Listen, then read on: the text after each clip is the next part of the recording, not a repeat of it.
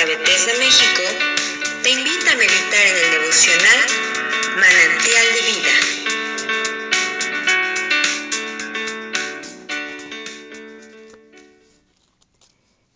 Soy el pastor Rafael Monroy y en esta oportunidad te invito a que me acompañes y que juntos reflexionemos acerca del capítulo 10 del libro del profeta Oseas.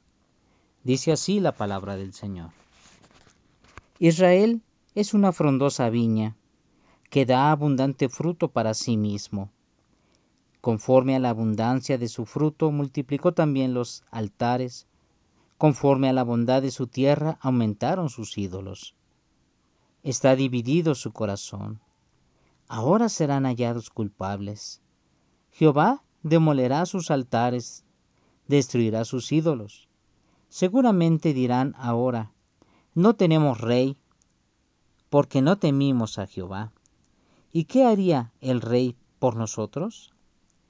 Han hablado palabras jurando en vano al hacer pacto. Por tanto, el juicio florecerá como ajenjo en los surcos del campo. Por las becerras del Bet Aben serán atemorizados los moradores de Samaria porque su pueblo lamentará a causa del becerro, y los sacerdotes que en él se regocijaban por su gloria, la cual será disipada. Aún será él llevado a Asiria como presente al rey Jareb. Efraín será avergonzado, e Israel se avergonzará de su consejo. De Samaria fue cortado su rey como espuma, sobre la superficie de las aguas, y los lugares altos de Amén serán destruidos. El pecado de Israel crecerá sobre sus altares, espinos y cardo. Y dirán a los montes, cubridnos, y a los collados, caed sobre nosotros. Desde los días de Gaba has pecado. Oh Israel, Allí estuvieron. No los tomó la batalla en Gabá contra los inicuos. Y los castigaré cuando lo desee.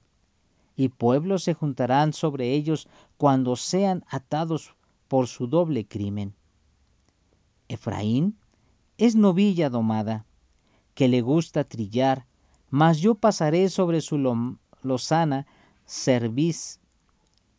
Haré llevar yugo a Efraín y hará Judá, quebrará sus terrores, Jacob. Sembrad para vosotros en justicia, segad para vosotros en misericordia. Haced para vosotros barbecho, porque es el tiempo de buscar a Jehová, hasta que venga y os enseñe justicia. Habéis arado impiedad y segasteis iniquidad comeréis fruto de mentira, porque confiaste en tu camino y en la multitud de tus valientes. Por tanto, en tus pueblos se levantará alboroto, y todas tus fortalezas serán destruidas como destruyó Salmán Abed Arbel en el día de la batalla, cuando la madre fue destrozada con los hijos así hará a vosotros, ved él, por causa de vuestra gran maldad. A la mañana será del todo cortado el rey de Israel. Una palabra, una palabra dura, una palabra de parte de nuestro Dios que nos confronta, que no nos da oportunidad de, de excusarnos, pues Dios es muy directo al decirnos que nuestro corazón está dividido, que nuestro corazón, el cual unimos al pueblo del Señor, está dividido. Nosotros hemos caminado conforme nuestras propias justicias y aun a pesar de que Dios ha estado con nosotros, nosotros no le vemos y le damos la espalda. Por la abundancia de nuestros frutos, hemos multiplicado altares y hemos separado nuestro corazón del Señor. Hemos levantado, aumentado nuestros ídolos. Ahora dice el Señor, seremos hallados culpables. Y entonces Dios hablará y nosotros no tenemos palabras ya para contestarle.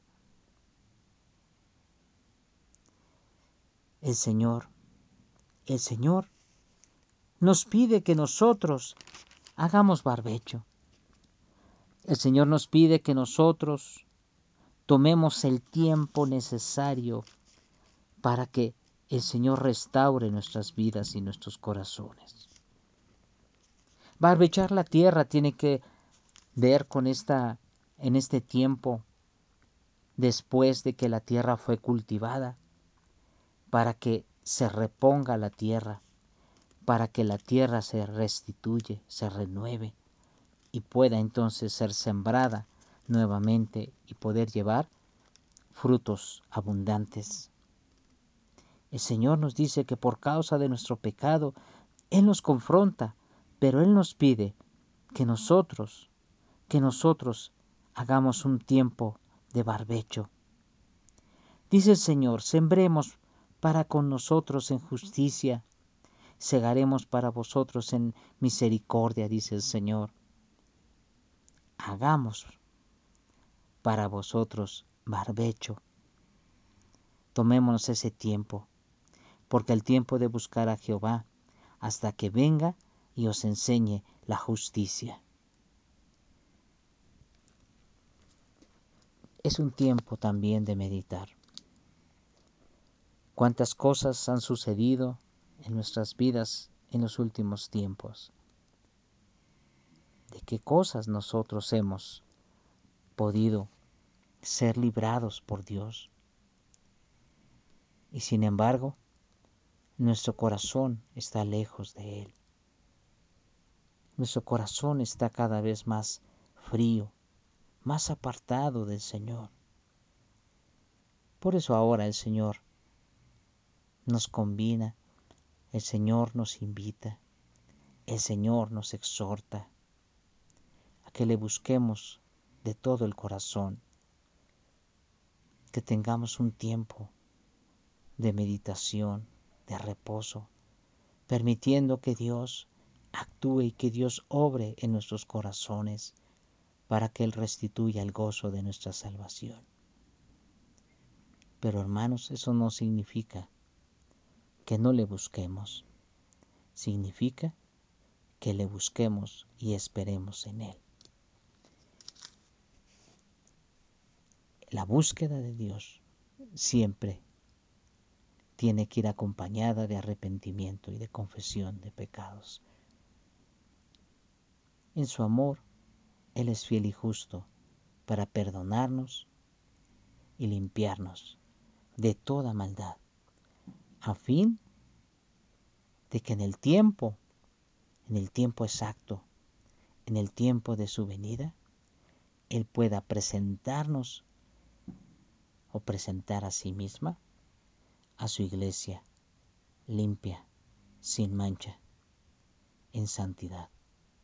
Eso es lo que Dios quiere hacer con cada uno de nosotros, que somos su iglesia. Que Dios te bendiga y que Dios nos permita buscarle de todo corazón. Si esta devocional ha sido de bendición para tu vida, compártelo con otros y síguenos en nuestras redes sociales como Misión Evangélica Bethesda México.